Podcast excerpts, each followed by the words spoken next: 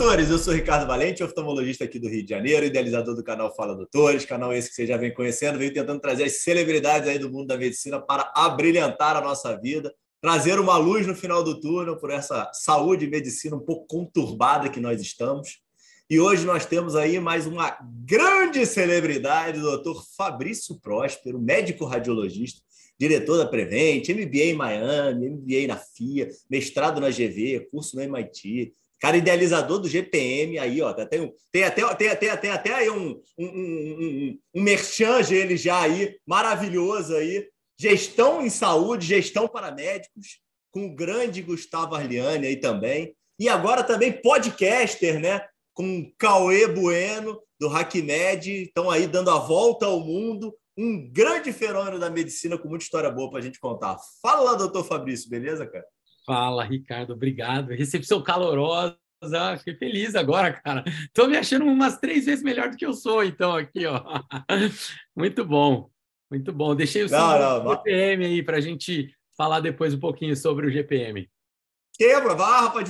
Aí vamos fazer uma união desse GPM aí, cara. Vou entrar nesse projeto de vocês aí de alguma forma, cara. Vamos, vamos sim. Cada Mas... vez mais a gente tem que ter sinergia nisso daí. Mas vamos embora, pé na porta. É... Sempre tento começar aqui, Fabrício, questão de composição de ser humano e organização familiar, estudos. Como é que foi aí tua infância, da onde você saiu, como é que era a presença dos teus pais na tua vida, irmãos? Fala um pouquinho aí da tua infância para gente.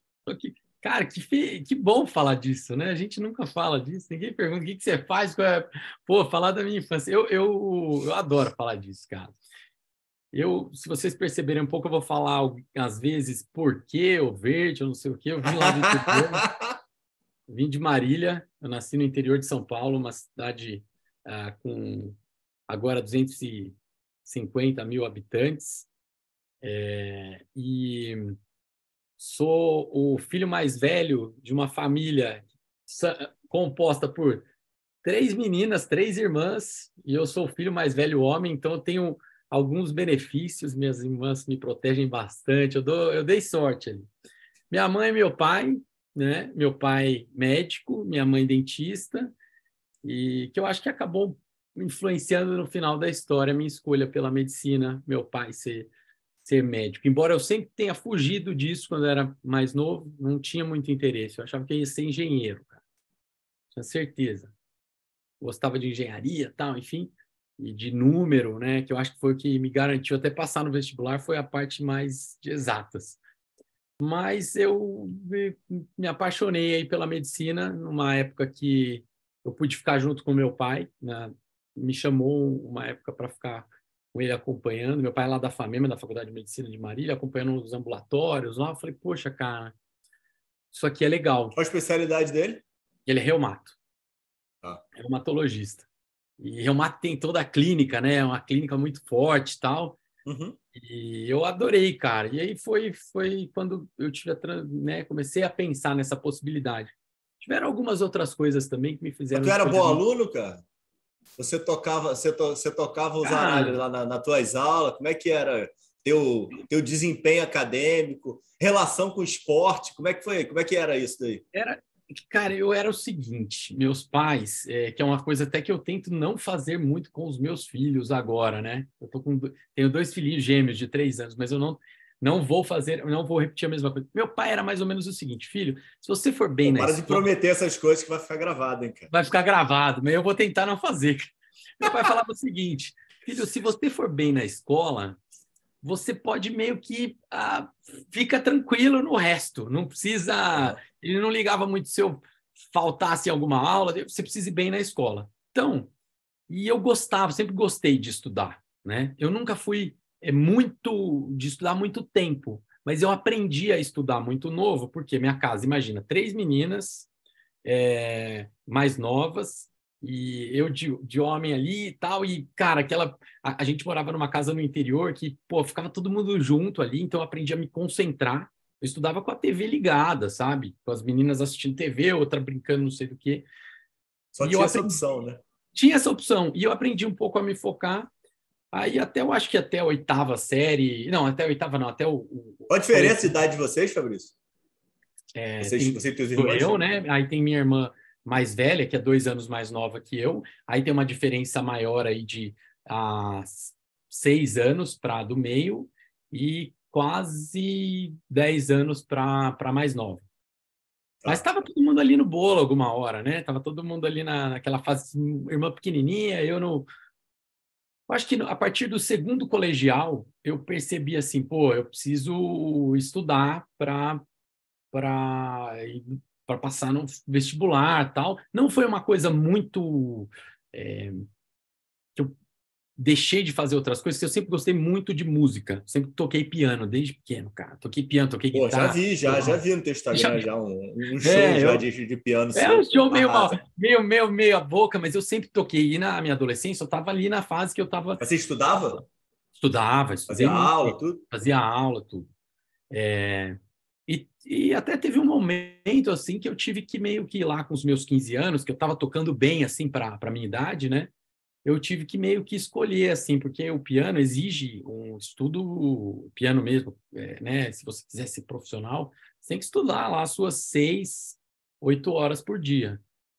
E aí naquela hora eu falei assim, poxa, o que que eu vou querer fazer? Eu não quero levar a música como uma carreira, quero ah, né, tentar o vestibular. Aí ficou a dúvida ali da engenharia e tal, e a medicina apareceu nessa, nessa hora, né? É, mas o, a minha vida no você interior... Acha que tem a pe... Você acha que tem a pegada da medicina em relação a desafio, por ser uma da... Por ser até hoje é, né? Era pior, mas ser uma das cadeiras, uma das carreiras mais difíceis de passar no vestibular, isso te influenciou? Como é que você via isso daí? Você, você gosta de desafio para conseguir Cara, passar por cima? Eu acho que eu tinha uma. É, eu, eu, eu, não sei se eu falei sobre isso alguma vez, assim, né, em, online, ou, mas eu tinha uma crença, cara, que era o seguinte: é, que meus pais, assim, eu, eu via que, poxa, médico não ficava sem emprego, né? Uhum. Tinha essa crença, assim, poxa, médico não ficava sem emprego. E, e isso eu acho que uma certa insegurança financeira que eu tinha quando eu era mais jovem, assim, poxa, será que eu vou conseguir ganhar meu dinheiro? Será que não sei o quê? Uhum. Eu acho que eu falei, cara, se eu for médico, qualquer coisa eu dou plantão. Que eu lembro que, tipo, meu pai lá em Marília, pô, tinha surgi, bro, brotavam plantões. E meu pai deu plantão muito tempo lá na, na faculdade, né, com os alunos, tal, uhum. uma época. Mas eu lembro que tinha muita oportunidade. Você não via nenhum médico assim, é, então, isso, alguma hora, fez uma diferença para mim, né? É... E depois eu tive que transformar o valor da medicina, porque logo que eu entrei, assim, né? É... eu falei, puxa, será que eu gosto disso mesmo, cara? Será que eu gosto de medicina mesmo? Meus primeiros anos de faculdade ali. Depois eu engrenei, mas... Você passou é... direto, cara? Não, eu não passei direto. Eu passei... Eu vim para São Paulo no terceiro colegial, aí eu fiquei aqui, e nessa época essa época foi uma época muito diferente assim para mim, porque essa época foi a época da dúvida, assim, poxa, será que eu faço é, medicina? Será que eu faço engenharia? Eu estava na sala de exatas, né? E São Paulo foi muito. Eu vim de Marília ficar um ano aqui em São Paulo, que foi. Eu estava conversando disso com a minha irmã outro dia. Eu falei, cara, eu sofri demais, cara, porque eu não consegui. No, nos últimos seis meses do terceiro colegial, eu pedi para mudar meu período da manhã para tarde, porque eu ia de ônibus para para faculdade demorava assim, tipo, para faculdade, para o colégio, Curso. demorava, sei lá, uma hora e meia para chegar no objetivo aqui da Paulista. Uhum. Eu falei, cara, não dá. E eu não estava meio que aguentando o ritmo da cidade de São Paulo. Aí eu peguei, eu, eu meu, prestei, sei lá, só FUVEST, mais algumas coisas assim. Cara, prestei muito poucas faculdades, e bem poucas mesmo, e eu fui para fui Marília. Quando eu fui para Marília, eu já fui para o cursinho, mas eu já sabia como estudar, sabe? Eu já meio que estudei de casa, assim. Foi uma. Eu paguei o cursinho para. Estímulo dos teus pais, Fabrício, ou você que inventou de ir para São Paulo? Cara, eu que inventei de vir para São Paulo. Eu que inventei. E aí, mas teve apoio? Tive, dos meus pais, assim, eu tive. Porque, cara, eu fiz um simulado na escola lá, no segundo colegial, e eu fui muito bem, assim, sabe? Eu peguei, sei lá, o primeiro da, do segundo colegial. E eu falei, cara, tá, o nível tá, não sei se tá bom. Ah, aquelas. Tudo, Entendi, lógico. Crenças. Falei, cara, eu, eu tô bom aqui E aí eu vi um pouco isso assim do meu pai levemente, assim falou: "Ó, oh, filho, mas tem gente pra caramba aí no mundo, entendeu? Tá primeiro aqui, não é tá primeiro em Aí eu falei, cara, eu vou para São Paulo, né, fazer os simulados, tal, aqui, ver como que eu que eu ia desempenhar. Aí eu, meu desempenho foi foi bom, mas assim, cara, teve uma hora que eu não aguentei a cidade. Isso é muito engraçado, né?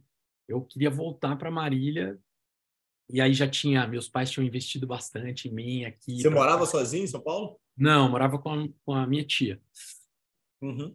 E, e a gente estava numa época assim, minha irmã aí passou é, na, na USP em Ribeirão, é, foi fazer odonto lá, e minha irmã é super, né, minha irmã, minhas, minhas irmãs, as duas passaram, são, são estudiosas, tal, super inteligentes, tal, e eu falei, cara, eu vou voltar e vou escolher, né? Tava naquela fase. Mas aí eu já t... aí eu... foi legal voltar para Marília porque eu consegui acompanhar meu pai na medicina e me deu assim, poxa, é isso mesmo que eu quero. Eu vou fazer medicina.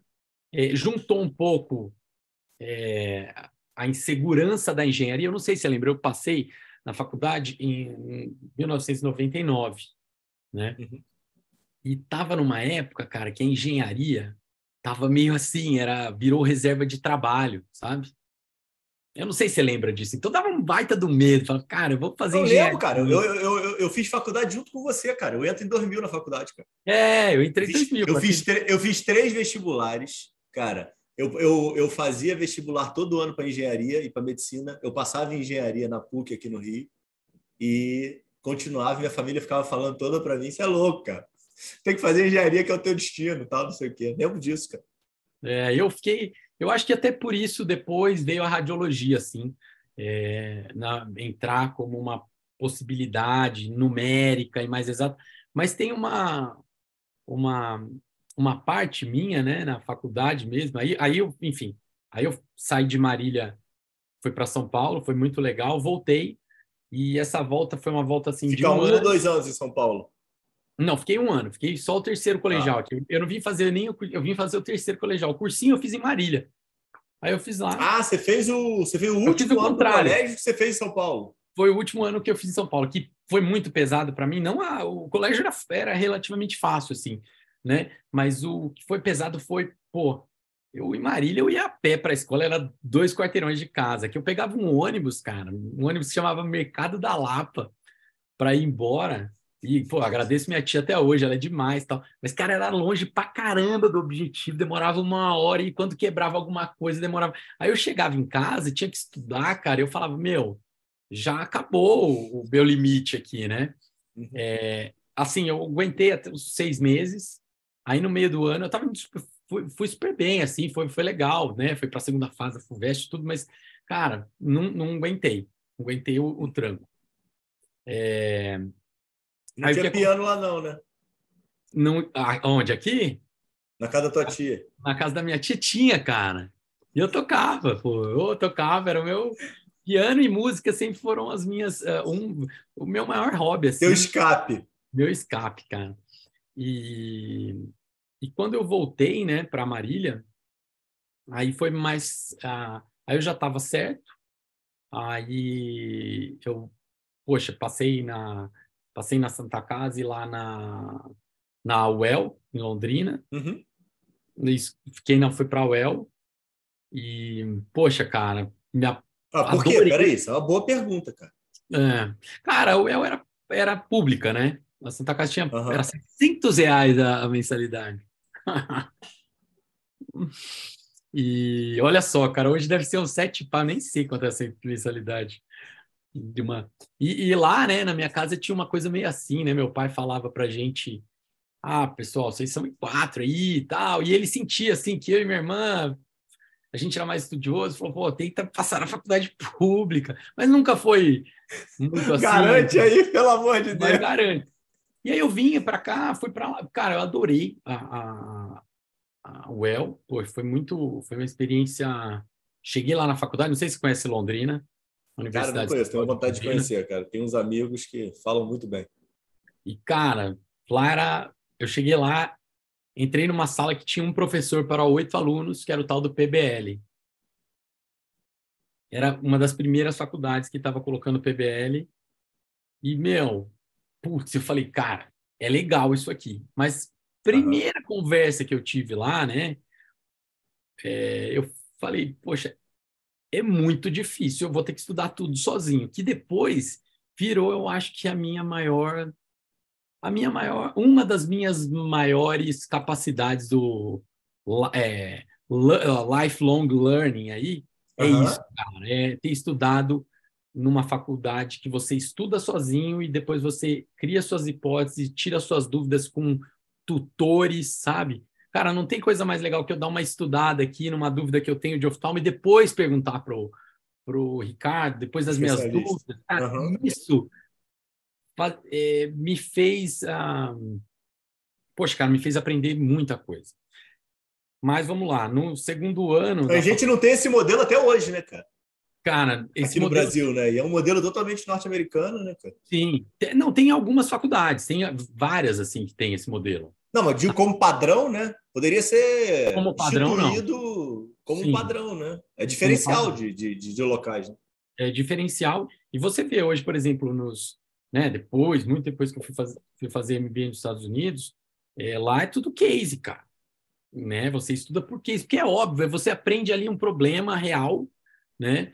E no segundo ano de faculdade, eu não vou falar que eu fiquei com medo. Eu falei, cara, eu não tenho uma aula de histologia aqui, né? Até você tinha os laboratórios, mas você estudava sozinho, ia e tinha os tutores lá para você perguntar. Eu falava, ninguém vai me ensinar. E você, de repente, pensa, poxa, será que está faltando alguma coisa? E você descobre que é justamente nesse caso, eu não acho que todos os casos dão, isso é a frase que mais cabe, mas eles realmente eles te ensinam a pescar, né? Eles te ensinam uhum. realmente a pescar. Eles não te dão peixe direto, eles te ensinam a pescar. E aí você vai, é, dessa forma, aprendendo. Poxa, é assim que eu tenho que estudar isso, é assim que eu, que eu tenho que estudar. E, e foi, Quanto foi tempo bacana. Você perceber isso? Ver que era bom? Cara, foi no eu vou falar, foi depois que eu terminei a faculdade. Ah, eu imaginei, pô. Ah, depois. Eu, eu, sou, se você ia dar uma resposta politicamente correta, é, ou se você ia dar não. uma resposta verdadeira. Foi depois que eu terminei, todo mundo pergunta agora para mim, eu falo, cara, é muito bom esse método baseado em casos, cara. Né? Tanto que hoje você, você ficava pega... revoltado na faculdade que o professor não estava querendo te ensinar nada. Ficavam ganhando muito, dinheiro nas tuas custas. Muito. E eles falavam que era o seguinte, cara. É, Lá a universidade tinha um gasto enorme, cara, com os professores, porque, porque ela Isso. precisa de um tutor para cada oito alunos, né, que eram os grupos de, de estudo. E a gente falava, poxa, mas vai faltar um monte de coisa, ficava preocupado. Depois que você passa esse, esse né, o caminho, e aí, enfim, você vai, vai para o mercado e vai ver que você normalmente aprende mesmo, uh, muitas vezes sozinho, né? Também aprende a como utilizar os seus tutores e professores. Né? Eu acho que é isso que é, um, que é um negócio que eu aprendi em Londrina. Como utilizar melhor a, até uma aula mesmo. Que horas que eu tenho que fazer a pergunta, como que eu tenho que chegar preparado para aquilo é, poder me gerar mais valor. E, a, e uhum. realmente tem uma, uma parte do cérebro, né, que ela aprende melhor nesse, nesse conflito do problema. Então, você era, em vez da gente estudar, por exemplo, tuberculose, e vamos estudar desde a microbiologia da tuberculose, então estuda tudo de microbiologia, aí depois você estuda tudo de histologia, depois você estuda tudo de histopatologia, depois de anatomopatologia. O que, que acontece? Eles te dão um caso de um paciente com tuberculose e você vai abrir o, o leque do jeito que você quiser, você vai se aprofundar até quando você quiser, né? Que é o que a gente chamava de é, você pode estar tá estudando através da visão de um balão lá de cima, você sabe poucas coisas sobre a doença em questão, ou você pode pegar o balão e começar a se aproximar assim do campo até você ver as bactérias, os detalhes uhum. e os, os nuances da doença. O que que acontece? Eu acho que a minha classe toda, né, e as outras também, se formaram muito bem, cara, por causa disso, né? A gente tinha um, um conhecimento é, bem estabelecido e realmente numa coxa de retalhos, como é o conhecimento. Ele não vem assim, não adianta você estudar todas as bactérias, eu uhum. acho, e depois você vai estudar todas as doenças, aí você vai ter que lembrar. Que... Então a gente, desde o primeiro, o primeiro caso que eu tive foi um caso de tuberculose, por exemplo, cara. E aí os caras começaram a falar, né, da discussão, né, do, no, que tinha um, uma aula que você lia o problema, formulava suas hipóteses com conhecimento prévio, ou seja, conhecimento prévio não tinha nada, uhum. e depois você ia discutir o, o, com o que você tinha lido. Então, assim, no primeiro ano tinha gente que lia o Cécio, entendeu?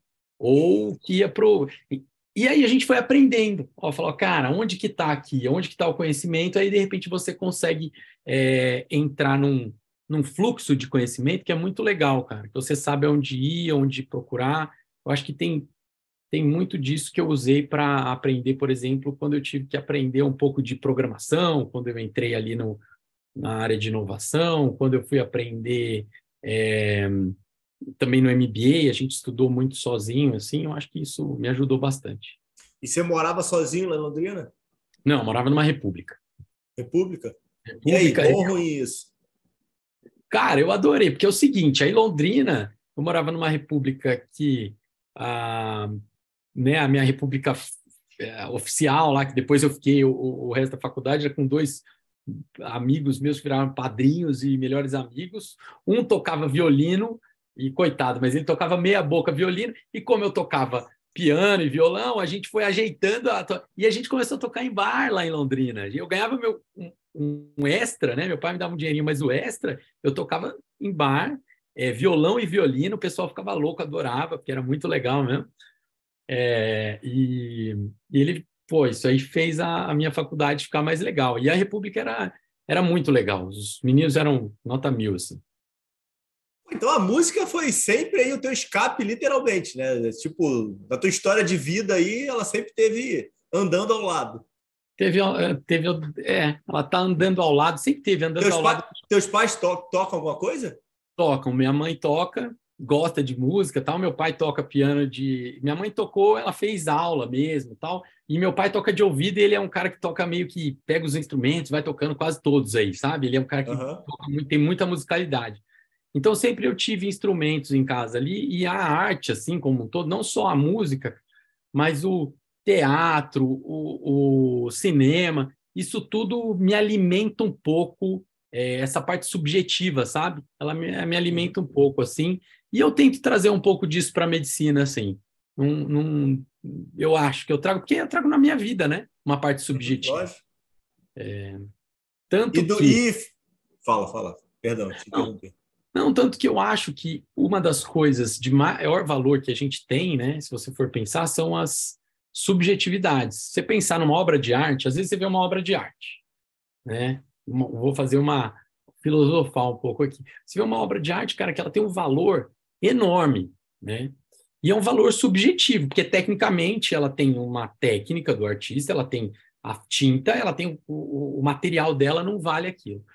Mas tem uma subjetividade daquele artista que está pintando que ela é valorizada por quem está adquirindo aquela obra de arte. Quando você vê o médico também, quanto mais o médico sair da parte subjetiva, mais ele vai ser visto como uma commodity também e vai, meu, vai valer aquilo que ele vale. Se ele não abrir um espaço para uh, ah, para o paciente falar um pouquinho mais, o oftalmo não abrir espaço para o paciente falar um pouco mais do que o olho, talvez você não capte aquilo do paciente. Eu acredito muito nisso, sabe? Eu acho que a gente veio perdendo isso, né? Os médicos vieram perdendo isso cada dia mais. É, por culpa dos médicos? Não, cara. O mercado tem uma força forte. A, é, né, as tecnologias elas acabaram que ofuscando algumas coisas, mas eu acho que quanto mais subjetividade a gente tiver no, no, na nossa profissão, ela normalmente tende a ser mais valorizada. Né? Concordo contigo. Excelente analogia, cara. Verdade. Boa essa. E me diz o um negócio, é faculdade. Teve aquele, aquelas, tinha aquelas pegadas de, de é, esporte, de você tinha alguma relação de música dentro da faculdade, além desse negócio do bar, é, atlética? Não, tinha muito, tinha muito. Eu era que tocava, a gente era a nossa banda era que tocava em todos os churrascos da faculdade lá, Tinha banda mesmo, era legal. Eu vou ver se eu acho um vídeo aí dessa banda de. Tinha, tinha uma banda de rock legal, e aí eu virei o vocalista da banda, cara. Eu vou mandar, vou achar esse vídeo. Mas é vocês ensaiavam, cara? Ensaiar, a gente ensaiava, tinha cara muito bom. Ó, um deles, um é o Fabrício, do Paciente 360. Ele tem uma startup demais. Ele era, rodava comigo também, é Fabrício o nome dele. É uhum. professor lá em Londrina hoje. Ele tocava guitarra. Aí tinha um batera, que é o André, que é hoje anestesista, bom pra caramba também. É, eu ficava na guitarra e no, no vocal, e a gente tocava, meu, em todos os churrascos da minha turma, a gente tocava em vários, e tocamos na escola, na faculdade geral, né? A gente ficou, ficou legal lá. Você, você, tu expulsou o cara do violino dessa banda, pô? Não, o violino é meu. É, cara, esse cara é meu melhor amigo. Ele, e ele tocava violino em banda de rock, cara. Era demais. Era demais. Ele, ah, legal, legal. É eu sacanei um pouco ele também, sacaneava, que o violino estava desafinado, mas ele é, ele é demais, ele é muito nota Tá, beleza. E aí, quando é que aparece a, a, a, radiologia aí no meio dessa história? Teve, teve algum exemplo, alguém que era bom em rádio lá em Londrina? Por que, que apareceu a rádio?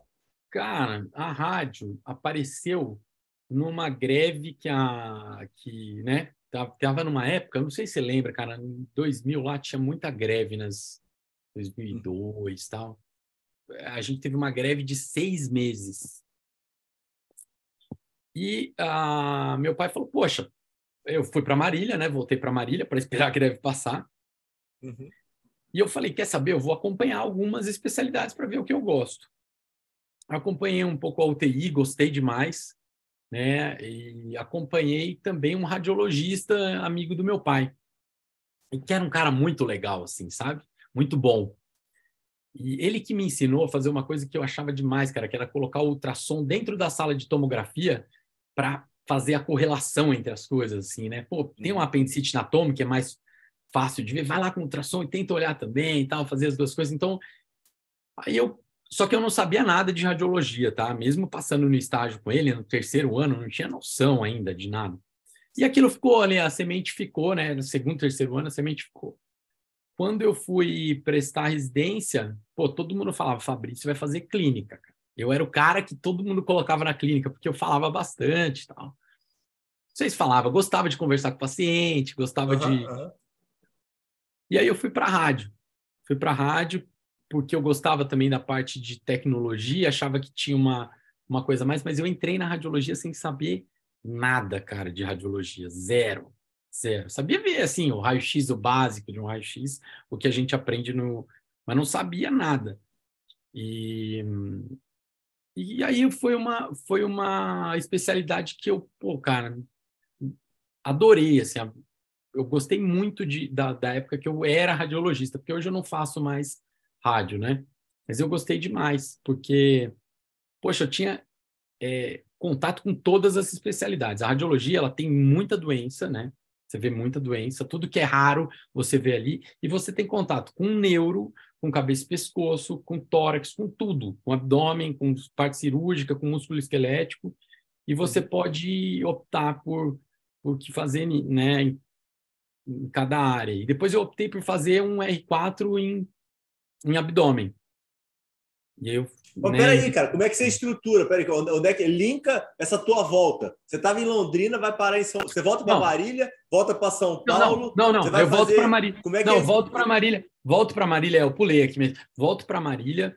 Quando eu vou para Marília, é, eu fico na tava em greve. Então eu volto para Londrina, não sei ainda o que eu vou fazer, tal. Enfim, todo mundo tem que prestar alguma coisa, vou prestar é, radiologia. Só que, cara, eu estava naquela época, no sexto ano, assim, poxa, cara, não sabia o que eu ia fazer. Foi monitor de rádio, não? Nada, clínica, nada, nada, nada, não fui monitor de nada. Eu não era, eu ali, eu era um, cara, eu tava, na, sabe naquela fase que você tá muito namoro, eu tava, né, tipo, tava namorando, meio que terminando o namoro e tava tudo, Vou tentar. E eu achei que eu nem ia passar. Você era, cê era da, da noite nessa época. Né? não era, não. a tua não, banda, não, né, cara? Não era, né? Era, mas não era. Era assim, mas não era. Não era tanto, não.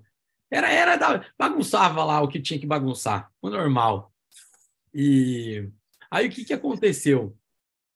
Eu, eu prestei rádio, cara. Você queria época. ficar lá?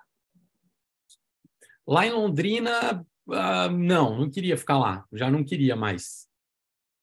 E aí eu, poxa, falei, ah, vou ter que estudar mesmo, vou ter que, que para passar em rádio. Uhum. Achei que eu não ia passar, cara. Eu prestei aqui, prestei na.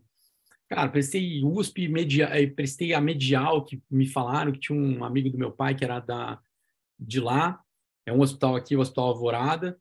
E, cara, passei lá. Um dia ligaram para mim e falou: passei. Eu já estava dando plantão lá. Falei, poxa, cara, que legal. Vou fazer radiologia. Vim para cá, era uma. Eu dei sorte, assim, era um hospital privado. Mas isso, isso era em Marília ou em São Paulo? Em São Paulo. São Paulo. Tá. Aí você volta, você volta de Londrina, você vai morar em São Paulo. Em São Paulo. Eu fiquei assim, Marília, achando que eu não ia passar. Eu achei que eu não ia passar mesmo esse, esse, esse período, né? Porque eu não tinha estudado tanto assim, tal, enfim. E aí eu vim, cara, e aí, tipo, a gente já tinha aparelho multislice e o dono da, do Hospital Alvorada, o Marco Antônio, o doutor Marco Antônio, cara, era um cara muito à frente de tudo ele já a gente já fazia laudos por teleradiologia numa época que ninguém pensava nisso, cara. Né? Ele foi para os Estados Unidos e, e, começou a trazer essa ideia. Falou, poxa, isso aqui dá para você fazer. É claro que a gente não fazia tanto, a gente ia para o hospital, mas ele mostrou essa ideia para gente, que foi a ideia é, que mais para frente eu vou contar, que me deu o um grande insight que a radiologia tem um problema. Aí o que aconteceu? Eu fiz os três anos de residência, depois. Peraí, você volta para casa da tua tia, cara? Não, não, aí não. Aí eu fui morar sozinho. Fui morar ah. sozinho. Eu fui morar sozinho, tinha bolsa da residência, tal, aquele negócio. É... Aí terminei os três anos de residência. A gente tem uma prova de título de radiologia que é legal fazer. Uhum. Tal. Fiz a prova do título e fui para a Unifesp fazer abdômen. Quando eu fiz. Quantos anos são, Fabrício? Três? São três, de... três, de rádio. Tá, então você termina em 2005, né? Ou termino seis. a faculdade em 2005, termino. Aí a... faz 6, 7, 8 a residência. 7, 8 a residência, 9, é, um ano de R4, que eu fiz tá. também. Ah, lá com o Giuseppe na Unifesp, foi muito legal. Uhum. E aí o que, que acontece? Aí, é, nessa hora, né, eu estava terminando o abdômen, tinha terminado, conheci minha mulher ali no finalzinho. Poxa, e era uma época, uh, Ricardo. Esposa é médica também? Minha esposa é dermatologista.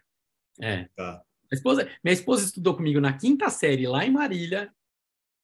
É, é uma história legal também. Em Marília, ela estudou comigo na quinta série. Você encontrou ela por acaso depois? Encontrei ela por acaso aqui em São Paulo. Não, tá de brincadeira. Ela estudou na tua turma mesmo? Na minha turma, na quinta série. E eu lembrava dela. E ela, eu cheguei numa festa, né, numa balada, e falei: Você é a Gabriela Bassan. Aí ela falou para mim, deve ter olhou assim, meio assim. E quem é você? Esse né? cara tá louco, né? Não lembrava de mim. Eu falei: Estudei com você na quinta série. E aí a gente começou a conversar, tal, enfim. Chamei ela para jantar e, pô, tô casado com dois filhinhos agora. Mas isso foi, foi em 2010, 2000, é, 2010. 2010 que eu conheci a Gabriela. E a conheci, não, reencontrei a Gabriela aqui em São Paulo. Uhum. Aí o que aconteceu? Eu terminei a. a... E, aí, e, aí tem, e aí tem plantão nisso daí? Peraí, como é que é essa questão de, de, de estruturação de grana? Tá morando Cara, sozinho, São Paulo já é mais caro, acabou a bolsa. Acabou assim, ó. É, grana em São Paulo. Meu pai falou. Aí você já entra na Prevent já? Não, aí não entro, entro. Olha que legal. Eu em 2000 e, e durante a residência, no segundo ano de residência, um amigo meu fala o seguinte: Meu, tem um convênio novo aqui em São Paulo, relativamente novo, que eu era o Matheus, né? O Matheus, que era cuidava da radiologia, que eu tô uhum. cuidando lá da rádio. E eu preciso de mais algumas pessoas para me ajudar. Cara, a gente ficava com a chave do ultrassom da Prevent Senior. Tinha, sei, sei lá, cara, eu, eu, eu fazia os ultrassons da semana inteira na época. Uhum. E eu via a Prevent crescendo. Isso em 2007 que eu entrei lá, né? E eu vi a Prevent crescendo, cara, ela virando essa gigante, né, com 540 mil beneficiários hoje. E a gente ficava com a chave, eu ficava com a chave do tração. Eu tenho, eu tenho a chave até hoje, o chaveirinho escrito, é o USG, né? O SG, que uhum. era a chave que a gente ficava e trocava. Toda semana a gente passava o plantão por outro, dando a chave do tração. É... E aí, em 2007 eu entrei lá, mas assim, Meu pai tinha uma coisa assim, né? Ele nunca falou isso para mim, mas eu sempre falei, pô, a hora que eu acabar a faculdade, aí eu tenho que dar meus pulos, eu tenho que dar meu. Eu... Então eu entrei aqui na residência, já fui dar plantão, um, poxa, porta de PS. Aí eu tava dando plantão nos PS, assim, cara, que eu tava desesperado. E eu lembro que chegou um amigo meu e falou, cara, você já tentou dar plantão em ambulância? Porque assim, meu pai sempre. É, que ele era médico tal, e, e falava, filho, ó, você precisa saber bem o, o ACLS, né, o ATLS. Então, eu sempre sabia atender as emergências bem, e até pela faculdade que a gente foi muito bem formado para atender. Só que é o seguinte, no plantão que eu ficava, às vezes chegava emergência, eh, tinha mais duas médicas que atendiam comigo, cara, elas corriam, elas saíam e eu ficava ali sozinho, falava, cara, e eram dos hospitais que não tinham infraestrutura, né? É, na época não tinha essa super infraestrutura. E eu lembro que um dia um, um menino chegou lá, um médico, né? Ele falou, cara, eu tô vendo que você tá lidando com tudo. Você já tentou dar plantão em ambulância? E eu fui para ambulância, cara. Eu dei plantão em ambulância um tempão também aqui em São Paulo. E que me ajudou bastante, assim, porque era um plantão mais tranquilo. Dava para eu estudar, né, durante o plantão. E a gente fazia transporte e pegava também paciente, mas era, sei lá, em São Paulo, quando era lotado, não sei como hoje tá, mas quando era lotado, assim, o plantão tinha seis atendimentos. Né? O ruim é para quem tem cinetose e tal, porque a ambulância anda no, no pique aí, né? Você Mas... fugiu do PS, né, cara? Ah, cara, eu tive que fugir do PS.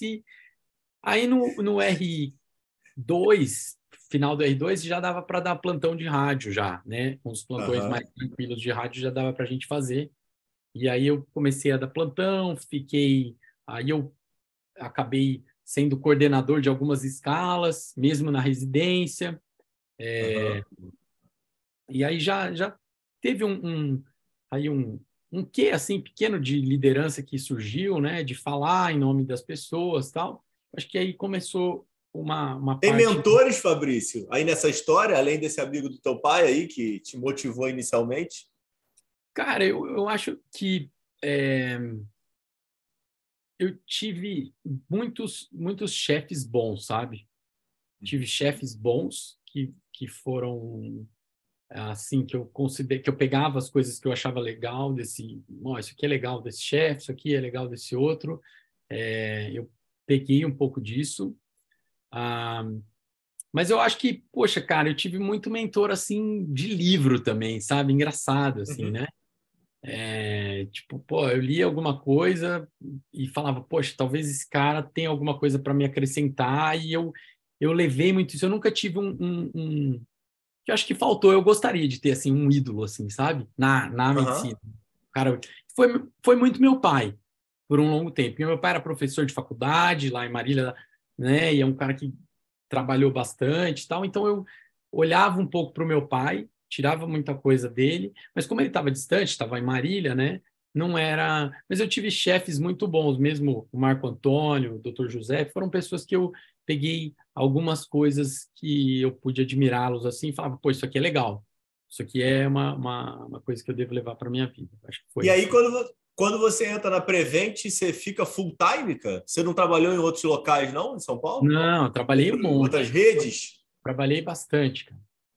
É, ah, poxa, eu trabalhei no aqui no Fleury, no Samaritano, no Santa Paula, no ah, eu trabalhei bastante hospital. São Paulo. É, Rodava. Na minha época... Oi?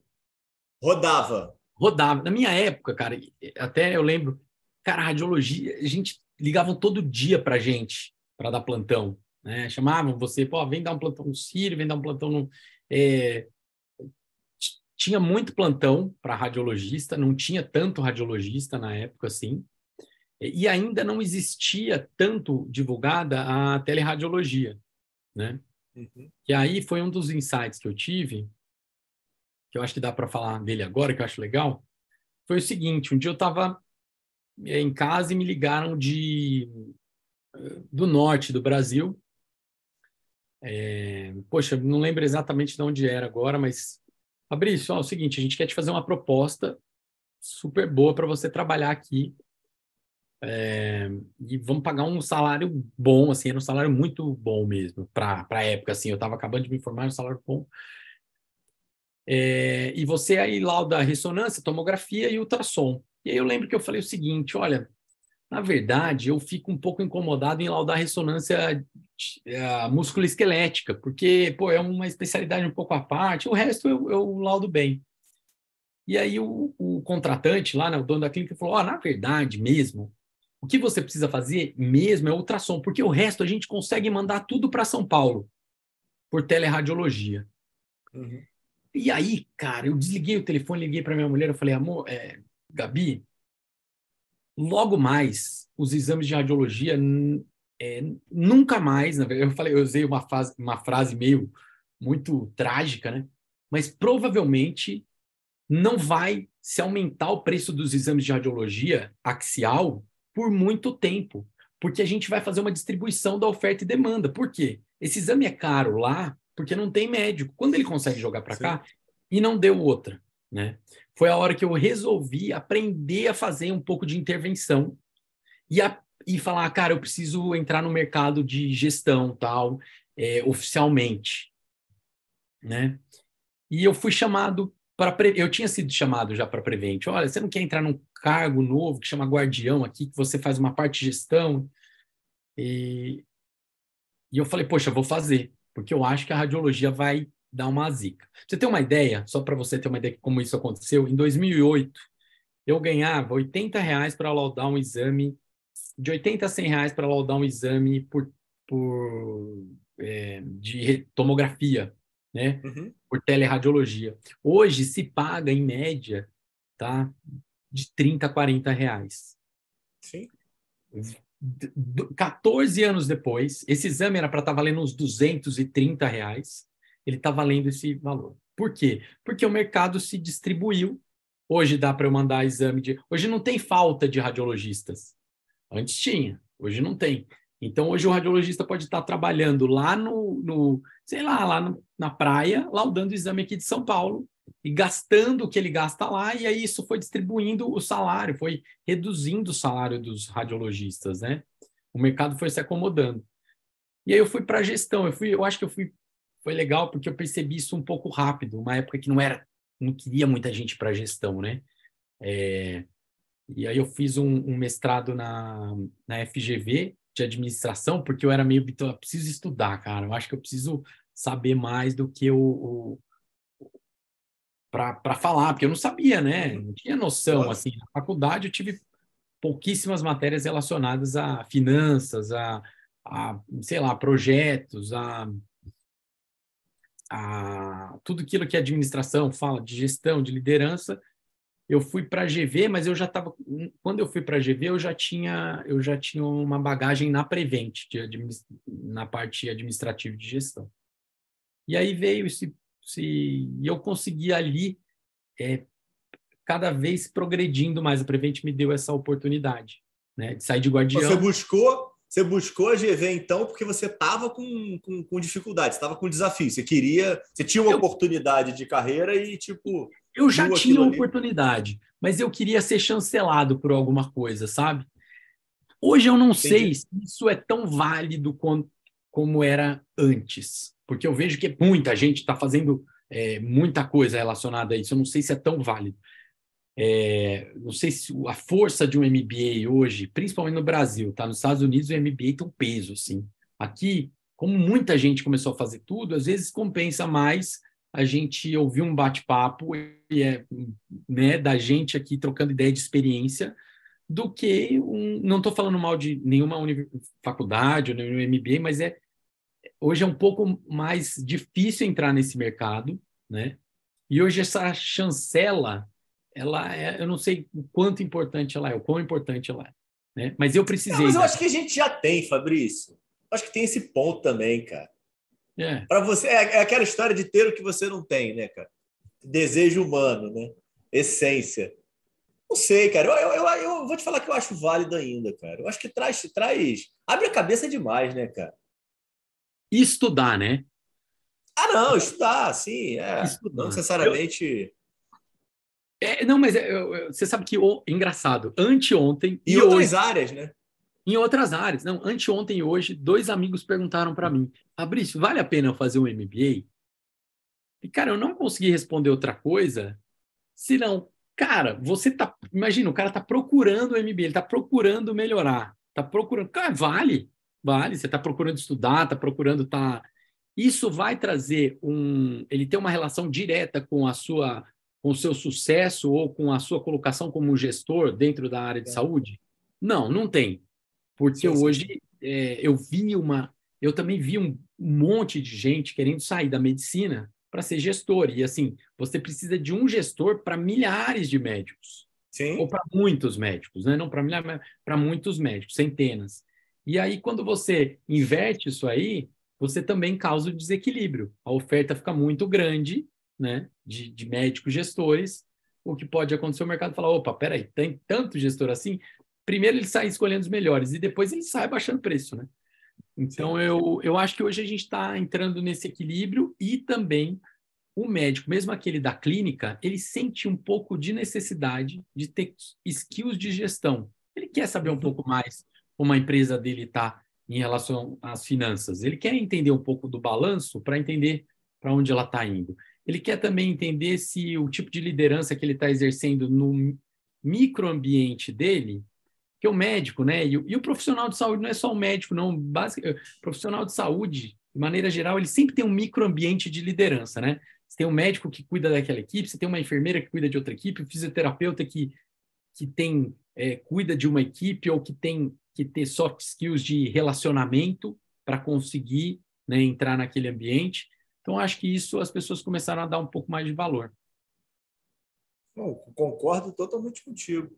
E o, a, na Prevent, Fabrício, você tinha é, plano de carreira já? Você tinha já um norte? Ou isso foi sendo construído? Hoje, provavelmente, deve ter, né? A estrutura gigantesca da empresa, mas você tinha nesse momento já? Tipo, dava para.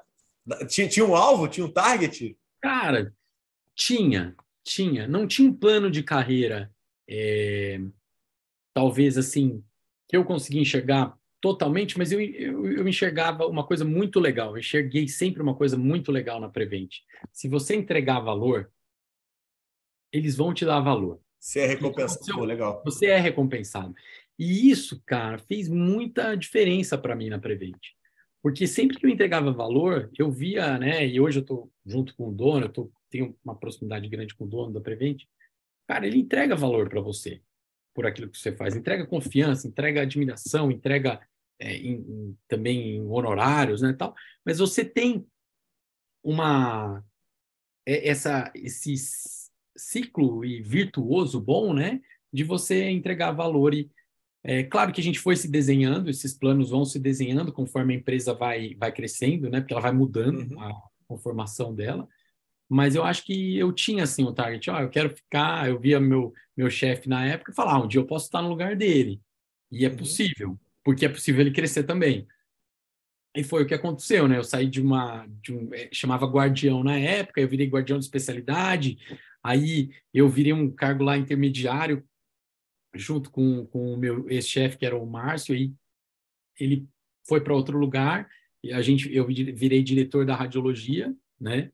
É, e depois de diretor da radiologia, um dia eu cheguei para o dono da Prevent, e ele viu que eu gostava muito de é, inovação e tinha um, uma pulga atrás da orelha com todos os dados que a gente tinha lá, que a gente queria organizar, era o setor de, de Big Data e Analytics, que foi que ele me deu a oportunidade de criar e que hoje eu trabalho e que eu, poxa, tenho o maior orgulho de estar há dois anos hoje nesse setor e ter construído uh, um, poxa, um monte de coisa legal, de jornada digital do paciente, de linhas de cuidado, é, hoje você consegue saber exatamente onde o paciente está na linha de cuidado, graças a tudo que Prevent me forneceu de, de estrutura e suporte. Né?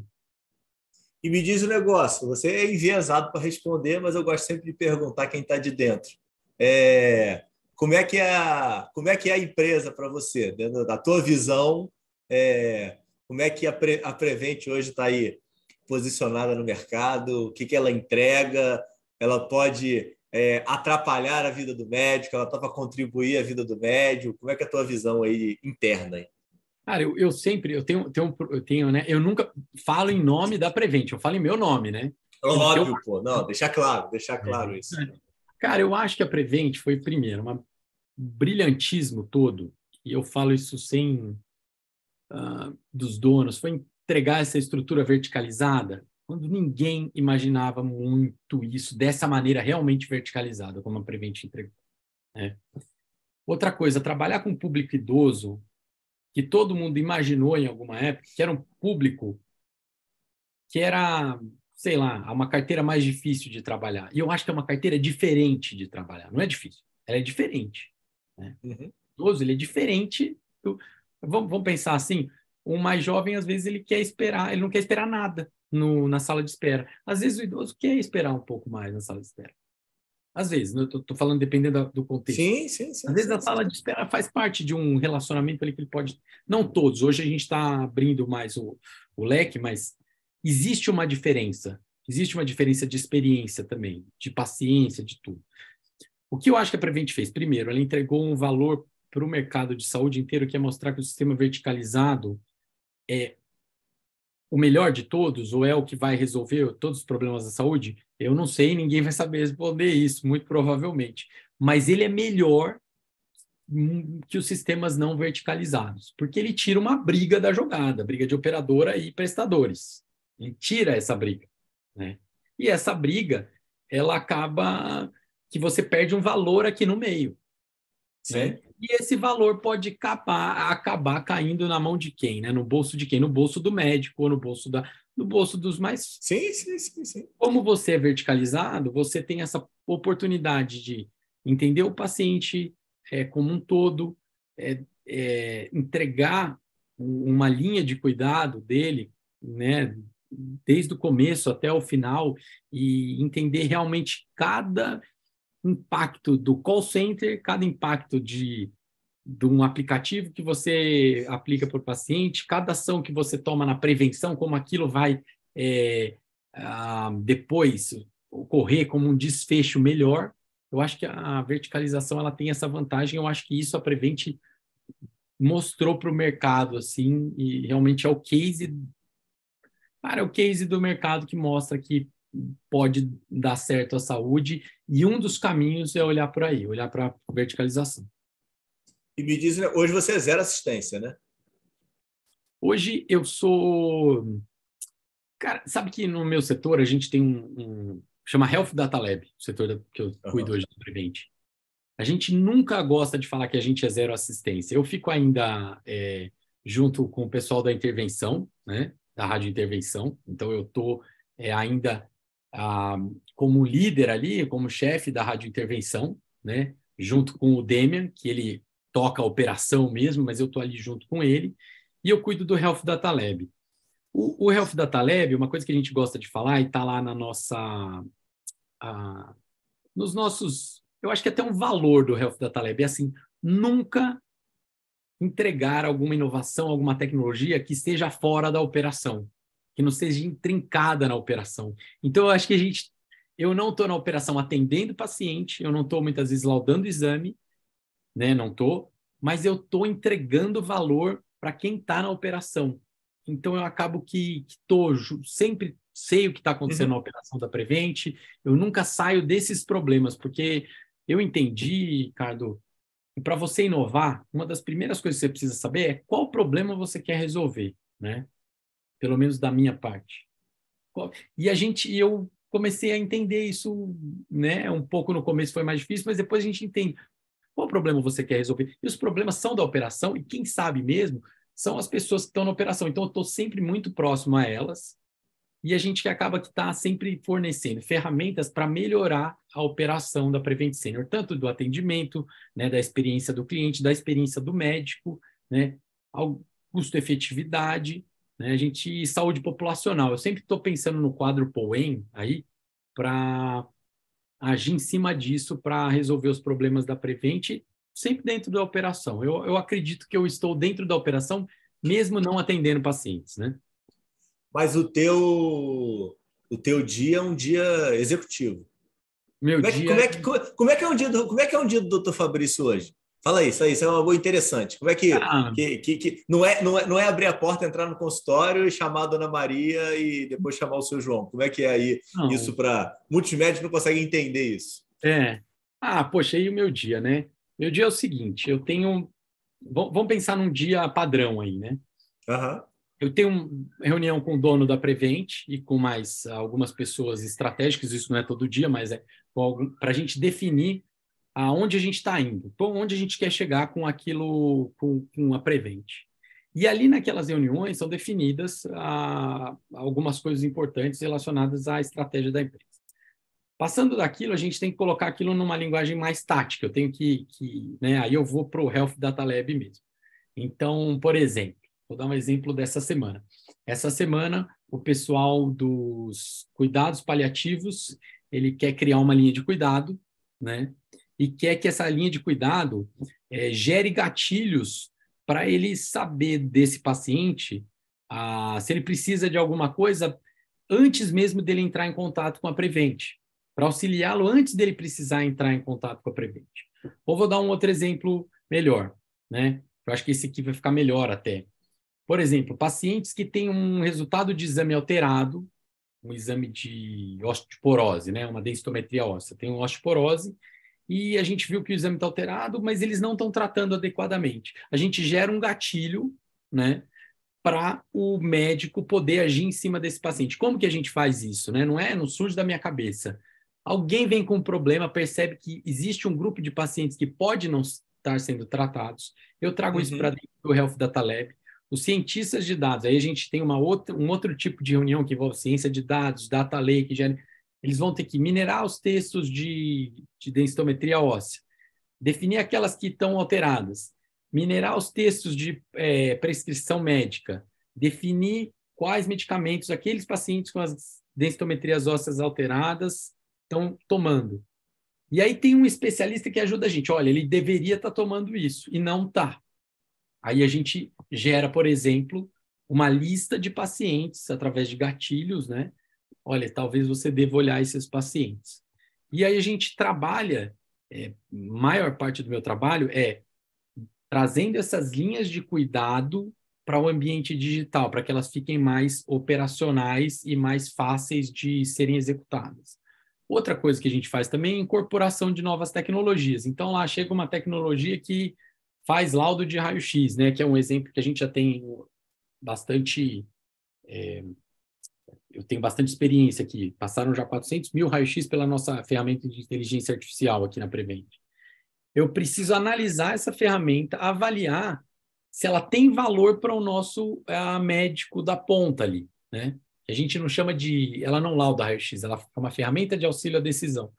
Ela mostra assim: ó, talvez valha a pena você dar uma olhada no uh, campo superior do lobo do pulmão direito, porque parece que tem alguma coisa aí, né? E, e a gente precisa entender, avaliar a ferramenta, ver se ela entrega valor e depois é, fazer o controle dessa ferramenta, né? Mostrar os resultados. Então, meu dia é, é um dia com algumas reuniões estratégicas, muitas reuniões com especialistas trazendo problemas, né, problemas de negócio que a gente chama, né? Isso seria metade. E aí é muito não médico, Fabrício? Cara, é muito médico, né? Que a gente teve, o que essa primeira parte é muito médica. São, tá, não, né, sim, ok. A primeira parte muito especialistas trazendo, mas assim, muitas vezes com fisioterapeutas, com enfermeiros, muitas vezes, não só médicos. São profissionais de saúde trazendo problemas. E o que a gente vê é que cada dia eles estão melhorando na maneira como eles trazem os problemas de negócio para a gente. Uhum. Depois eu saio dessa reunião de problema de negócio, né? E eu falo assim: a, eu tenho que fazer uma análise assim, é realmente esse é um problema mesmo de negócio. Ele está alinhado com a estratégia do dono da Prevent, com né, a estratégia da Prevent. A gente precisa resolver esse problema. E aí eu vou para a parte mais de ciência de dados, engenharia de dados e, e a parte mais de computacional e de tecnologia para falar assim, como a tecnologia pode resolver esse problema? Muitas vezes a gente já resolveu o problema sem tecnologia também, porque eu tenho que ter esse expertise. Cara, isso aí não é tecnologia que resolve.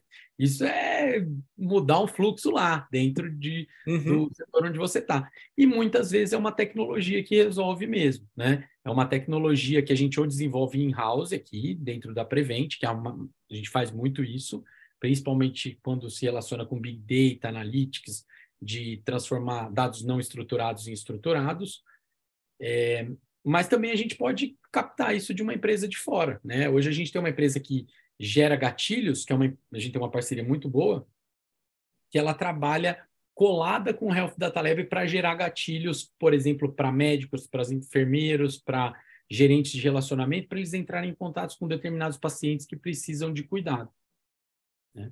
Eu estou te perguntando isso até porque eu, eu, uma coisa que eu sempre tive curiosidade é, eu não sei se você sabe, ou depois se você não souber, até pergunta para mim, é, se vocês têm alguma observação ou utilizaram o case lá da Oak Street Health, porque é, é, é case lá do, do, do VBHC, né? Lá em Harvard eles utilizam, e a Oak Street tem uma característica que eles usam, eles colocam como os ninjas, né? Que são os profissionais de TI dentro de cada unidade deles. E os caras falam dentro do case que um dos maiores diferenciais dele foi ter posto esse cara de TI para conseguir analisar todos esses dados e gerar valor para a estrutura toda deles, entendeu? Eu, eu, eu, nunca, eu sempre tive a dúvida de tipo se de alguma forma vocês utilizaram esse case ou foi construído junto, porque é, tem, tem muitas similaridades da é. Prevent com o case da Oak Street. É. Sabe que eu e o Arley, a gente estudou o case da Oak Street coincidentemente há um tempo já, né? E só que o que, que a gente percebeu foi a grande sacada, eu acho do Health Data Lab. A nossa TI na Prevent é excelente. Tem, cara, TI tem um monte de cara genial, né? Tem mesmo, tem, tem um monte de gente boa. E só que ela às vezes ficava dividida, ficava a TI de um lado e os médicos do outro. E os médicos não sabiam muito bem como conversar com a TI. A, o, o Health Data Lab, um dos papéis dele, que hoje já mudou, era realmente ser um tradutor. Ah, o que você está querendo é uhum. é isso. E só vai funcionar porque, por exemplo, dados estruturados. Hoje eu vejo que na Prevent as pessoas já já estão muito mais craques, elas já olham assim o dado, ela fala, poxa, Fabrício, esse dado é mais fácil de mexer do que esse outro, né? A gente mexe com dado não estruturado, faz mineração textual, é, mexe com, com ferramenta de processamento de linguagem e tal, enfim. Mas é, o pessoal começa a entender o que, que é mais fácil de mexer, o que está mais pronto, para o que está mais difícil. Graças a um ensino assim de da gente explicar usando metáforas ou analogias médicas para o pro, pro médico e transformar isso em linguagem de TI. Porque, por exemplo, eu, eu, se eu estiver conversando com você aqui e só médico ouvindo a gente falar hemoptise, ouve, a gente ouve e já sabe o que, que é. E, cara, se eu falar que o cara tossiu com sangue, todo mundo vai saber o que, que é né? E aí, o que que o Health Data Lab, uma partezinha dele lá no começo foi isso. Foi pegar todo mundo uhum. que falava hemoptise e falar tossiu com sangue. E o outro que falava assim, dado estruturado, e falar para o cara assim, olha, dado estruturado é um dado que dá para você contar no Excel. Alguma coisa uhum. assim. A gente vai... É, e aí a gente foi, foi tentando fazer esse cross, algumas pessoas né, é, se interessaram, quiseram, poxa, eu quero montar o meu sistema aqui, eu quero validar meu sistema desse jeito é, porque sempre tem interesse, e eu acho que isso é um, um negócio muito, legal da Prevent, que ela dá essa oportunidade do médico é, né, dar a ideia dele e mostrar. Agora, em relação ao VBHC, né, esse, o VBHC é um, um, papo que eu acho que já fez até um papo à parte sobre isso, mas é, é um negócio que é um desafio enorme, né? Tem eu escritório é um lá dentro, Fabrício? Escritório do que que você fala? De VBHC? Não, não. Olha aí, hein? Ah, ô, Arli, pô, olha aí. Ô, Arli, você tem que assistir esse episódio, olha isso. Tem que é, tomar, é. to, tomar uma rédea disso, cara. Mas a gente, mas você sabe que a Prevent foi uma empresa que ela foi muito pioneira em modelos de, de total, total, total. diferentes, diferenciados, para não, para, enfim, para tentar trazer, porque o VBHC, o que eu vejo, sabe, eu vejo que é um tem a antítese e a a hipótese, talvez, tem no meio tem a tese, né? Tem, é, ou, uhum. ou assim, tem, o, é, tem um equilíbrio aqui que eu não sei se vai vir exatamente com o VBHC, porque uhum. tem muitas forças no mercado, né? Sim, sim, sim. Né? A gente vê, a gente viu, a gente conversou sobre isso, mas o, o Porter falou bastante, cara. E ele está tentando também lá, ele tem a iniciativa dele, mas ele não tem assim, ó, faz VBHC assim. Tanto que quando sim, você vê os exemplos de VBHC, eles são. Você tem que fazer o picking, né? Tem um exemplo lá de cirurgia de fêmur, tem outro exemplo lá de oftalmo, né? Sim, tem outro sim. exemplo de. Não tem assim um. Pô, cara, esse, esses caras fazem tudo com VBHC, porque realmente é difícil. É, eu acho que a, a, jornada cirúrgica ela é um pouco mais. Não sei, tá? Talvez seja. Eu não sou um especialista em VBHC, mas talvez ela seja um pouco mais previsível, muitas vezes, até é, porque né, dá para colocar isso um pouco mais no papel, mas a gente vê que, que eu acho que esse é um modelo a ser sempre assim, poxa, vamos tentar chegar no mais próximo que a gente tem disso aqui, né? Eu acho que isso ainda tem um caminho. Ah, Para mim, o problema é que a gente pensa um outro modelo com a nossa cabeça do modelo atual. Esse é o grande problema, cara. E aí você fica querendo colocar ele dentro do teu modelo atual. E o ponto é que é uma transformação de modelo. E a grande verdade é que as pessoas não gostam de mudança. É isso. Não. Verdade. É, é Para mim, esse é o ponto. Entendeu? Ah, beleza, não, vou vamos entrar nessa, nessa seara, não, que já ficar aqui uma hora e meia falando disso aqui. Você sabe que eu gosto. É, GPM, me fala aí, da onde, que, da onde que aparece essa estrutura aí na tua vida hoje Fabrício hoje é responsável aí por um dos grupos mais seletos aí do Brasil, de médicos renomados aí, que ele conseguiu alinhar e unir e está fazendo aí um, um, um, trabalho aí muito bacana. Fala aí, como é que está sendo, como é que foi o início disso? Cara, Quando o início, foi? O início disso foi lá na GV mesmo, eu estava na GV e falei, cara, meu, que tal a gente montar um grupo aqui chamado Gestão para Médicos, que fala sobre assuntos de gestão para médicos, né? E não tinha muito esse negócio de grupo. O GPM foi um dos primeiros mesmo. A gente tinha reuniões mensais, cara, é, que eu fazia Mas trazer... tudo presencial, né, cara? Tudo presencial. E a ideia era o seguinte, aí eu tinha, aí eu vou te contar um, um, um, um viés assim do GPM. É, eu não queria trazer médico para falar. Era uma regra. Uhum. Não podia trazer médico. Eu tinha que trazer. É, o símbolo do GPM, assim, na minha cabeça, eram dois círculos com uma intersecção assim no meio, sabe? Aquela área uhum. de intersecção. E medicina de um lado e saúde e outras áreas do outro, e essa intersecção, o que, que a gente podia pegar de outras áreas e trazer para a medicina? Eu acho que isso veio um pouco daquela ideia assim, poxa, o checklist veio da aviação, né? Uhum. Não veio, será que não tem um monte de coisa legal aí no mundo, de outras especialidades, de outras, uh, outros setores que podem a gente pode trazer para a medicina? Então, aí, por exemplo, eu trouxe, por exemplo, o VP do McDonald's para falar com os médicos aqui do GPM. E eles adoraram, cara. Ele mostrou como era o processo ah, de fazer a batata do McDonald's, que era um processo todo cadenciado e e eu falei, putz, e quando terminou esse GPM, eu falei, cara, os caras devem ter odiado, né? Porque ensinou a fazer a batata, além de tudo. Ele era VP, um cara super craque, é o Marcelo não. E os caras falaram, cara, eu adorei ele explicou umas coisas para a gente que a gente viu de processo, de. Claro, ele não ensinou só como fazer a batata, né? Ele falou sobre processo, sobre contratação tal, mas tinha uma hora que ele estava explicando que a pessoa que fazia a batata e limpava o, o, o McDonald's, ela tem um, um padrão uhum. que ser seguido. E, meu, e a gente começou a usar, pô, será que isso aqui pode ser usado na medicina? É, ou o Lean Six Sigma, né, que é uma especialização que a gente tem aqui, a Prevent sempre estimulou muito a gente, mas trazer pessoas que eram boas de, de melhorar, de melhorias, de lean, de projetos, né, de transformar os projetos em mais enxutos e diminuir ah, eventuais ah, defeitos aí no, nos projetos. Aí a gente pegava, sei lá, peguei uma vez o VP da, de uma empresa telefônica para falar sobre vieses comportamentais. Foi muito legal. Ele era um cara muito craque, enfim, ele falou para a gente sobre viés. Aí eu falei, poxa, o pessoal também quer falar sobre finanças. Eu chamei o Henrique Breda e o Luiz Alves Paz de Bastos, que já foi o maior investidor da Bolsa. Ele, o Arley, a gente. Peraí, fez... cara, mas da onde veio essa. Da onde veio esses network, cara? Da onde você fez essas conexões aí, cara? Cara, aí que eu descobri o negócio, cara. Network vem de uma cara de pau enorme, assim. Meu, quer vir participar?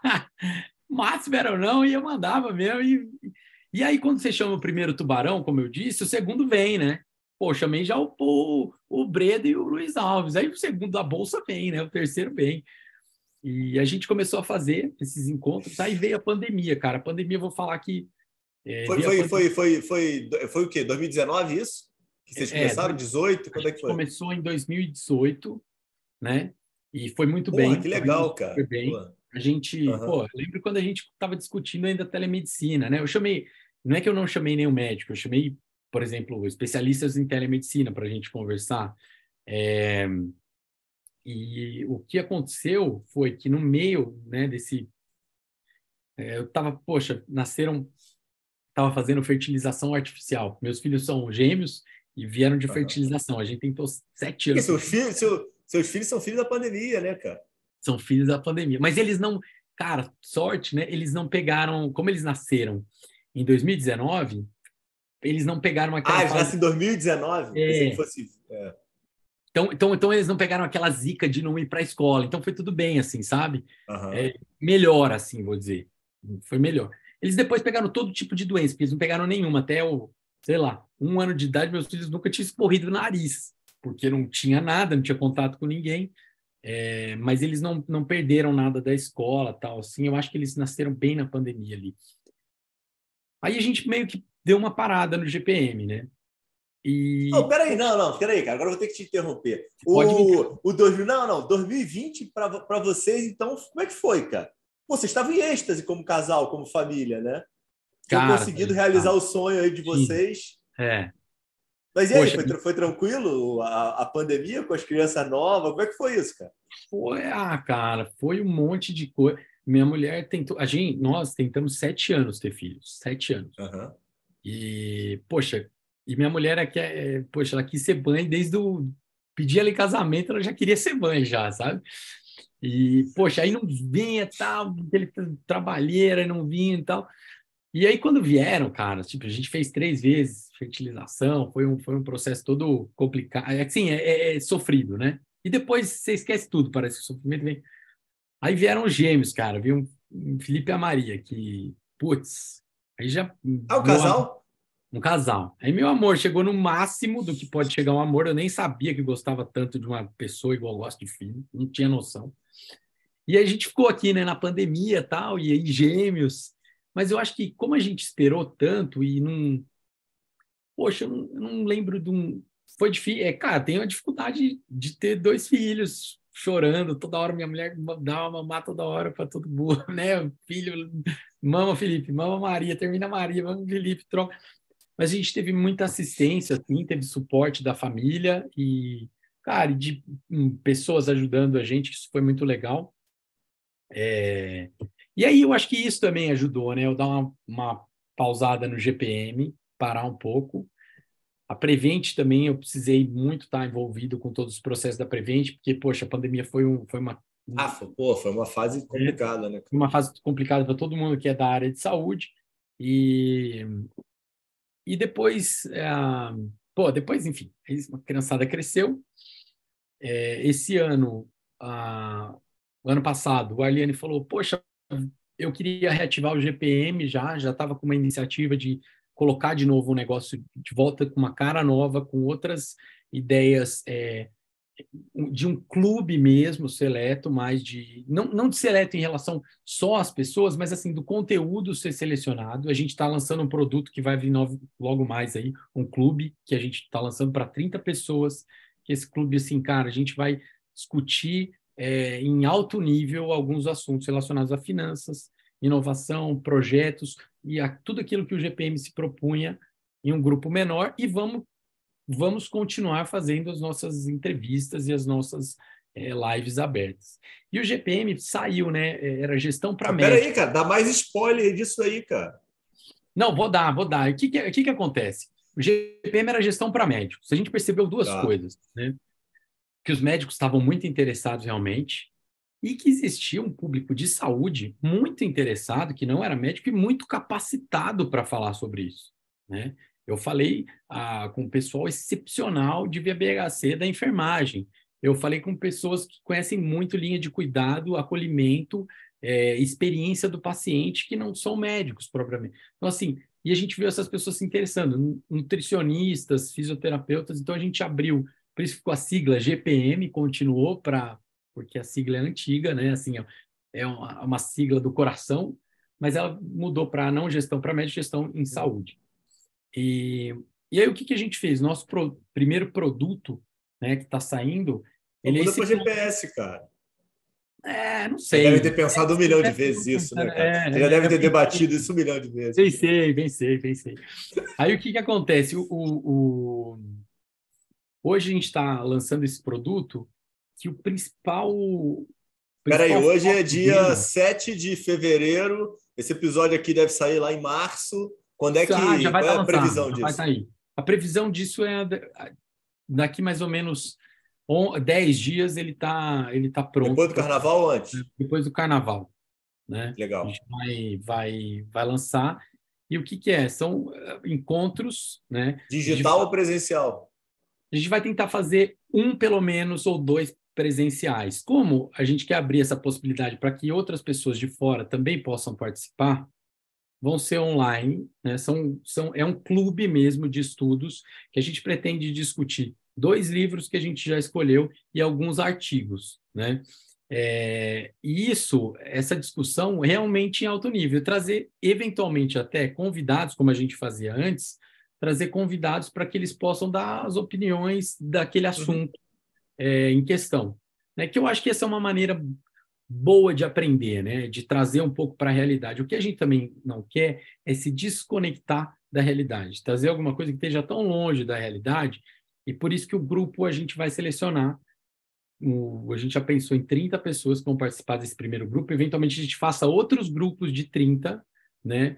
É, o GPM, nesse primeiro momento, ele tem uma, um intuito real dessas pessoas se interconectarem, de poder trocar uhum. informação também entre elas e agregar valor. Porque eu lembro, eu falo assim, né?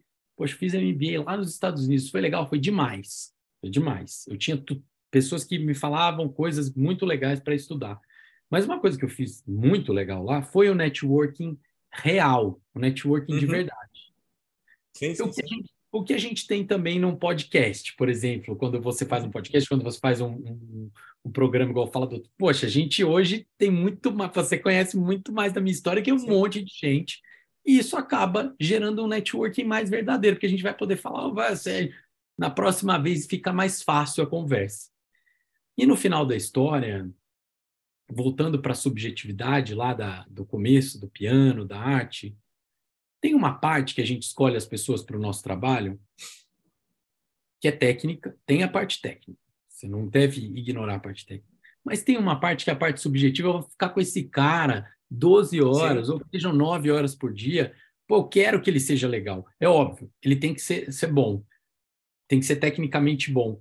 Mas, cara, se faltar um pouquinho de técnica para ele, pô, eu ensino isso aqui, isso aqui dá para ensinar. Agora não dá para você ensinar o cara a ser gente boa ou ter, né? Gente boa é um termo mais ou ter aquele aquela sim, afinidade. Sim, sim. E a afinidade se faz com, claro, com talento de afinidade também. Tem pessoas que são muito legais, muito, mas também se faz com a convivência. Então, acho que esse grupo vai trazer um pouco a convivência de estar ali junto, pessoal legal, pessoal que está querendo estudar, que quer participar, que vai ter acréscimos lá, vou estar eu e o Arliane ah, trazendo tudo que a gente, meu, que eu aprendi em MBA, em mestrado, ele o que ele aprendeu de VBHC, toda a experiência que ele tem em medicina do esporte, em gestão também, porque o Arlen é um cara super craque, né, super antenado, trazer tudo isso junto e a gente conseguir, é, além disso, transformar esse profissional que está lá não em alguém que só sabe mais, mas que é alguém que sabe mais e sabe usar isso na hora certa, né? Então, é, eu acho que é esse o propósito. Qual, vocês pensaram já em prazo de quanto tempo vai ficar esse grupo?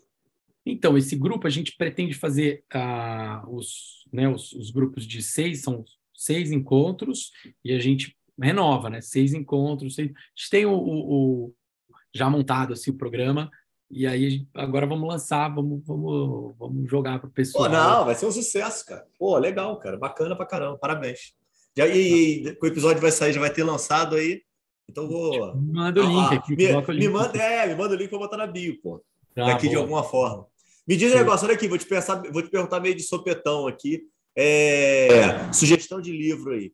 Eu, eu fico brincando para todo mundo aqui que eu cheguei ao meu. Eu, eu, faço sugestão de livro no, no Instagram toda sexta-feira, né? E aí eu cheguei a um limite que eu não conseguia ler um livro por semana. Então eu botei todos os livros que eu já tinha lido na minha vida. Aí eu falei, cara, sacada. Vou perguntar para os convidados e vou botar um pedacinho do vídeo, é. e aí eu boto um corte é, do, do, do de, de, indicação de livro. Qualquer coisa, não precisa ser de tá. medicina, livro que tenha sido importante para a tua vida aí, pra fala aí, vida. qualquer coisa. Ó, você sabe que a gente, vou, vou dar um. Eu tenho, eu faço um, um podcast com o Cauê chamado Saúde pelo Mundo. Né, que a gente ah, entrevista... esqueci de abordar isso. Pô, tá maravilhoso o podcast. É coisa cara. rápida. Legal, a, gente, a gente entrevista médicos é, brasileiros que trabalham em outros países. Então, a gente tem médico de Israel, médico dos Estados Unidos, agora vai ser o episódio de Portugal, Austrália, enfim, a gente faz esse trabalho. E a gente também pede para os médicos é, indicarem livros, e a gente também tem que indicar livro. Mas é um negócio legal que você tem que começar a ler muito, e eu adoro ler, cara. Eu, eu sou meio um, um devorador aí, eu gosto muito é ruim até quando alguém me indica alguma coisa, cara, porque eu já vou procurar, e às vezes eu tô lendo um livro e falo, poxa, eu tenho que terminar esse aqui, tem que ir pro próximo. E aí eu comecei a indicar umas outras coisas também, cara, além de livro. A gente, eu falo, ah. cara, ele pode indicar. Eu vou indicar uma peça hoje, e eu vou indicar um livro também. Eu tenho um livro, eu, eu sempre tô lendo alguma coisa, eu vou indicar um livro. Mas para quem mora em São Paulo, tem uma peça que chama Ficções. Tá? É uma peça com a Vera Holtz que ela faz, ela fala sobre o livro Homo Sapiens, do Harari. Uhum. Que legal. Cara, é muito legal a peça, tá aqui no Teatro FAP. E é uma peça, pô, é legal. De repente, já, cara, já, tá, já, já tá há muito tempo já em cartaz? Cara, ela tá. Não tá só muito só... tempo, não. Não, não tá muito que ela tempo. continue aí, pô, quando, quando sair o episódio. Pô. É, o, o, Homo Sapiens é legal demais, pode ler, mas não é o livro que eu vou, vou, vou vou indicar. Deixa eu pensar aqui um livro. Ah, o livro da minha. De, que está agora. Como é, como, é, como, é, como é que é o nome da peça? Ficções. Ficções. Ficções. Tá? É bem legal e vale a pena.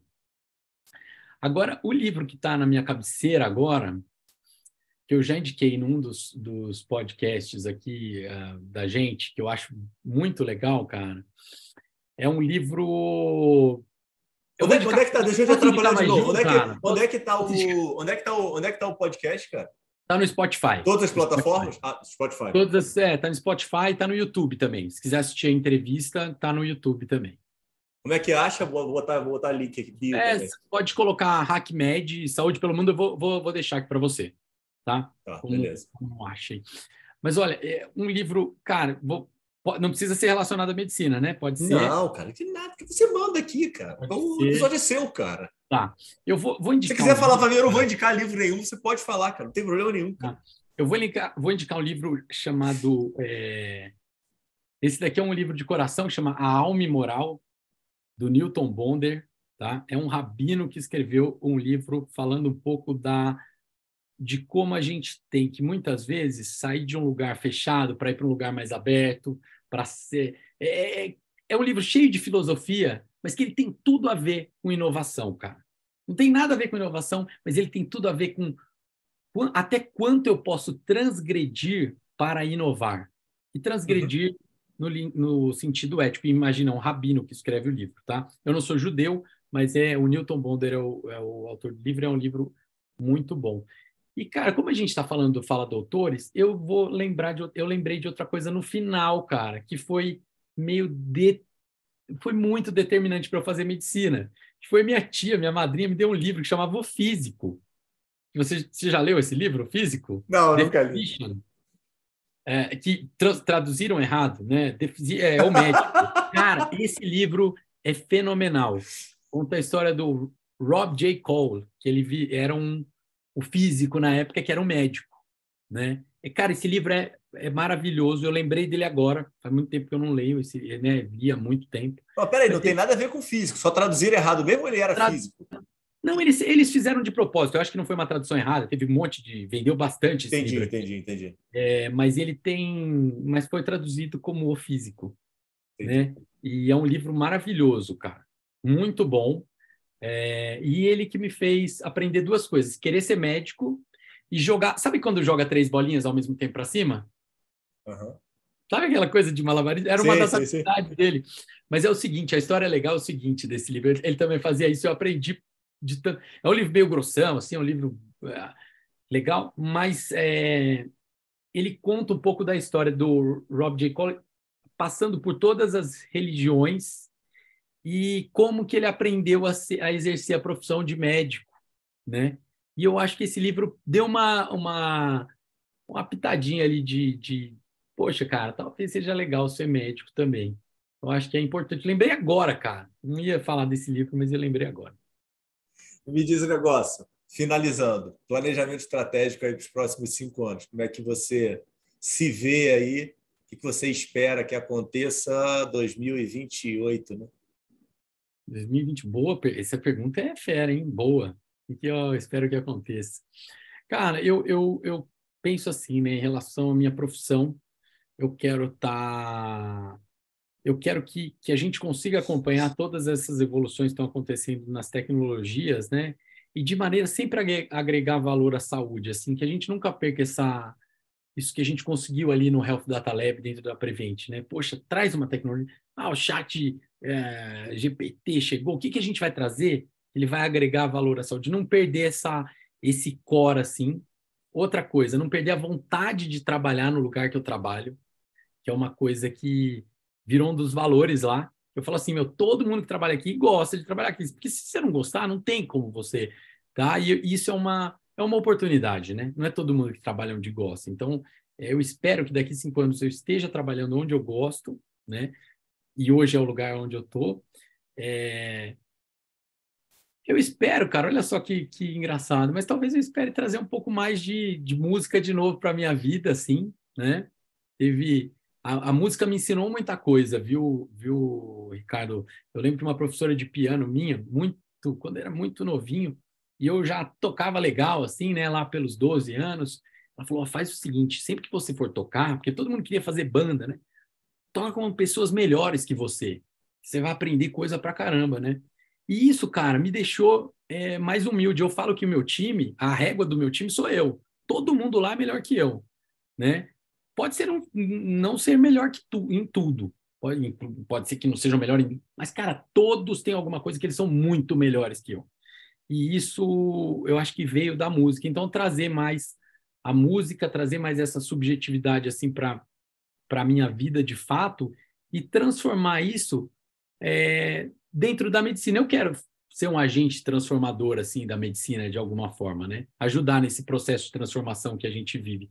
Não é fácil, mas também se eu desistir, né, cara, com o GPM, com essas conversas que a gente tem, cara, eu aprendi um monte no nosso papo.